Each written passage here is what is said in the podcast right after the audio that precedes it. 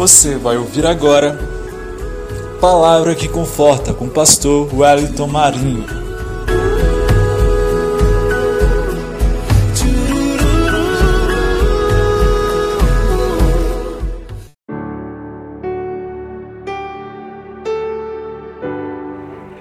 Paz do Senhor, meus amados amigos e irmãos. Estamos aqui mais uma vez com o programa Palavra que Conforta eu sou o pastor Wellington e tenho uma palavra de Deus para a sua vida nesse dia. Eu quero ler com vocês aqui em João 9, a partir do versículo 1. Caminhando Jesus viu um homem cego de nascença. E os seus discípulos perguntaram: Mestre, quem pecou? Ele ou seus pais, para que nascesse cego? Respondeu-lhe Jesus: Nem ele pecou, nem os seus pais mas foi para que se manifestasse nele as obras de Deus. É necessário que façamos as obras daquele que me enviou, enquanto é dia. A noite vem, quando ninguém pode trabalhar. Enquanto estou no mundo, eu sou a luz do mundo. Dito isso, cuspiu na terra e, tendo feito lodo com saliva, aplicou aos olhos do cego, dizendo-lhe: Vai e lava-te no tanque de Siloé, que quer dizer enviado. E ele foi e lavou e voltou vendo. Irmãos, aqui nesse texto nós vamos ver é, um encontro de Jesus com um cego de nascença. E os seus discípulos logo perguntaram para Jesus: Jesus, quem pecou? Ele que pecou ou seus pais, para que ele nascesse cego? Mas como a, a pergunta, nós vamos ver a pergunta, ela é bem para dizer: quem pecou, ele ou seus pais, para que ele nascesse cego? Né? Então ele não poderia de forma nenhuma ter pecado. Antes dele nascer, não tinha como ele pecar. Pela pergunta, ele fala: quem pecou, ele ou seus pais, para que ele nascesse cego? Então não tinha como ele pecar. E Jesus vai e explica: nem ele pecou, nem os seus pais pecaram. Isso aconteceu para que através dessa é, enfermidade é, o nome de Deus seja glorificado. E ali os seus discípulos eu acho que ficaram sem entender muito o que Jesus queria dizer. E a palavra vai nos dizer que imediatamente depois dele falar isso, ele, Jesus cuspiu no chão, fez ali aquele barrozinho, aquele lodozinho e passou no olho do cego, né?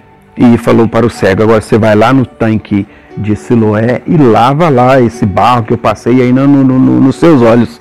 O tanque Siloé quer dizer enviado, e eu creio que aquele cego ficou assim sem entender também a situação, mas é, ele obedeceu o que Jesus tinha mandado ele fazer. Ele foi lá, lavou no tanque de Siloé e o texto nos diz que é, quando imediatamente depois dele ter lavado ali no tanque de Siloé, é, ele voltou a enxergar. E ele voltando a enxergar, voltou vendo todas as coisas, eu creio que com alegria, pois ele era um cego de nascença. E nunca tinha enxergado nada, tudo para ele era novidade. É, uma borboleta voando era novidade, é, é, uma formiga andando no chão para ele era uma novidade, é, a galha de uma árvore balançando para ele era novidade, as pessoas, cada pessoa de um jeito diferente, né, com uma forma diferente para ele era novidade, e os animais para ele ali eram uma novidade, tudo era novidade. Eu creio que ele voltou com alegria. E as pessoas que conheciam ele antes, sabendo quem ele era, conhecia a vida dele, que ele ficava a mendigar porque ele era cego e não poderia trabalhar, diferente dos nossos dias de hoje, que hoje nós vemos que os deficientes aí visuais conseguem emprego, conseguem trabalhar naquela época não tinha como trabalhar um deficiente visual.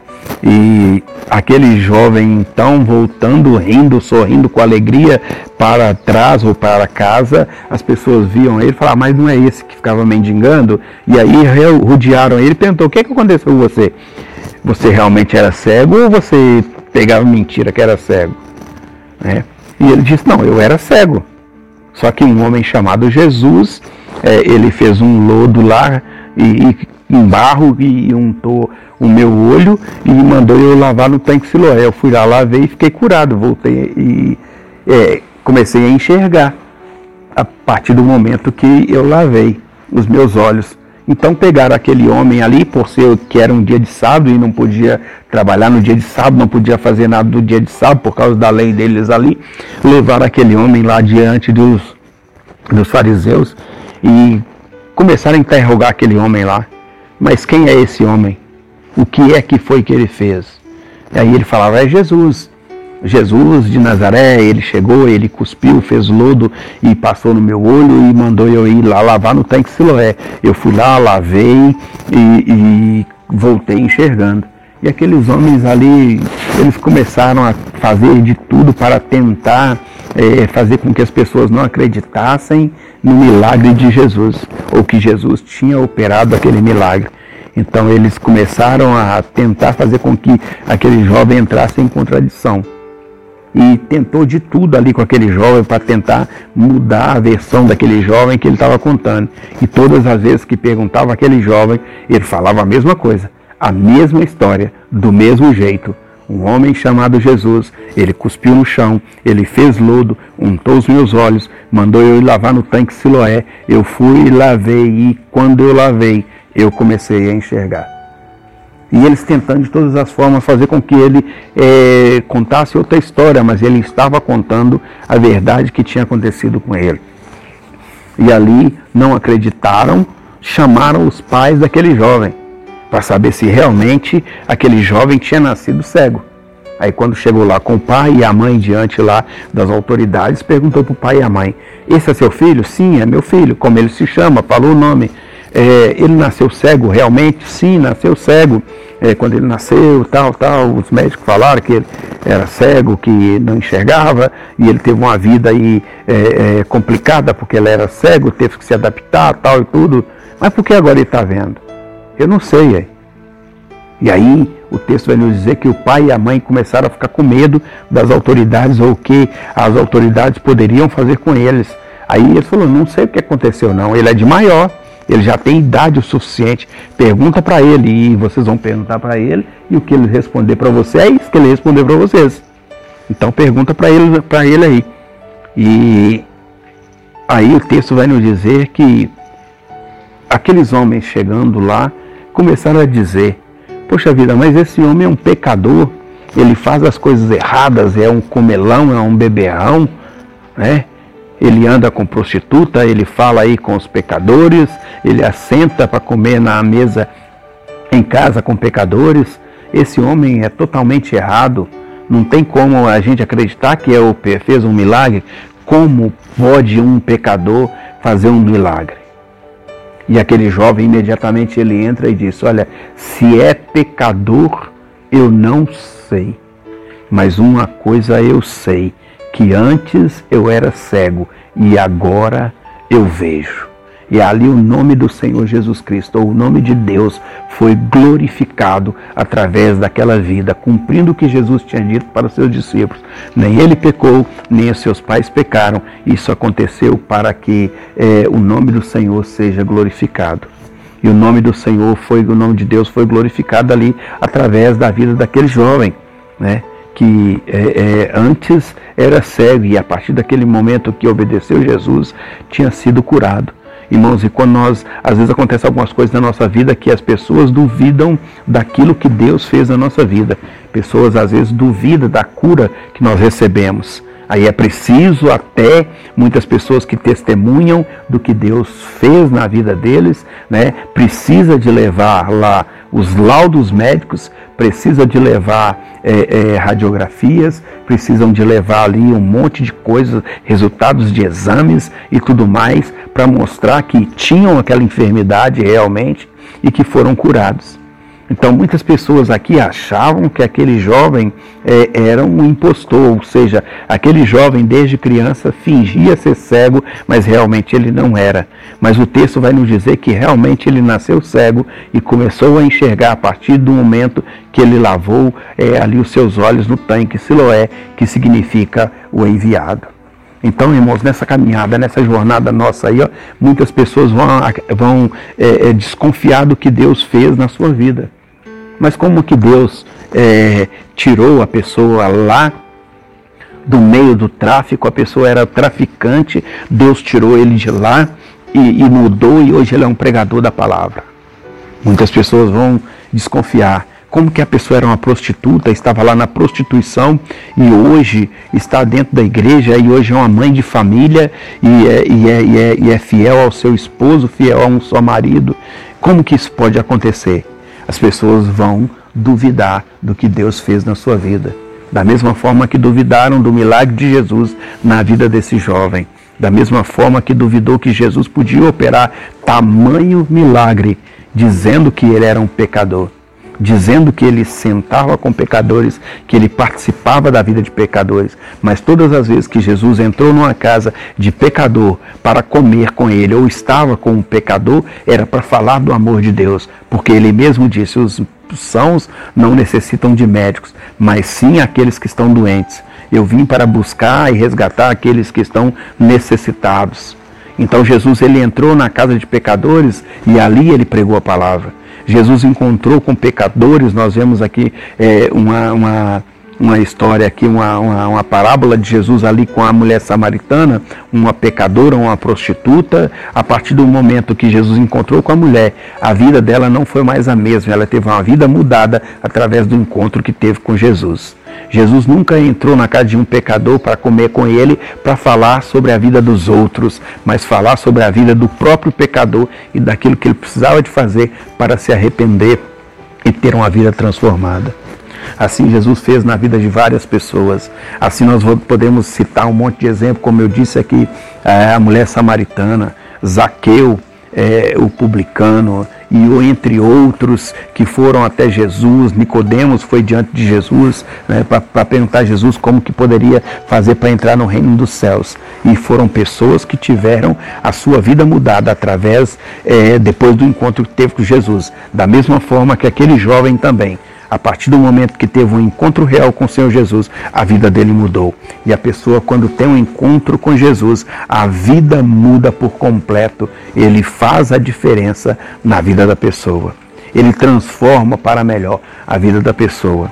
Eu jamais é, ouvi uma pessoa que encontrou com Jesus e que, a partir do momento que teve um encontro real, tem que ser um encontro real com o Senhor Jesus, a sua vida foi para pior, mas todas elas a vida melhorou mudou de vida para melhor, para testemunhar do que Deus podia fazer, do que Deus pode fazer, do que Deus quer fazer na vida das pessoas que estão perdidas, que estão precisando de um, um apoio, estão precisando de um ombro amigo. Jesus é esse amigo que faz a diferença. Que Deus em Cristo possa abençoar grandemente a sua vida nesse dia. E eu quero orar por você. Deus, nesse dia, Pai, queremos agradecer ao Senhor por mais essa oportunidade que temos de falar do teu amor. Eu gostaria de entregar essas pessoas, ó Pai, que ouviram, ó Deus, essa palavra e pedir ao Senhor que esteja abençoando grandemente a vida deles, ó Pai, e que o milagre, Senhor, possa acontecer na vida deles, ó Deus. Ó Deus, e que a tua glória, a tua unção, Pai, possa se manifestar através da vida de cada um deles, meu Pai. Eu agradeço ao Senhor nesse dia e peço ao Senhor, abençoa grandemente, meu Deus, para a honra, louvor e glória do teu santo nome e desde já agradeço a Ti, em nome de Jesus. Amém, amém e amém. Deus abençoe a vida de vocês. Você acabou de ouvir Palavra que Conforta com o pastor Wellington Marinho.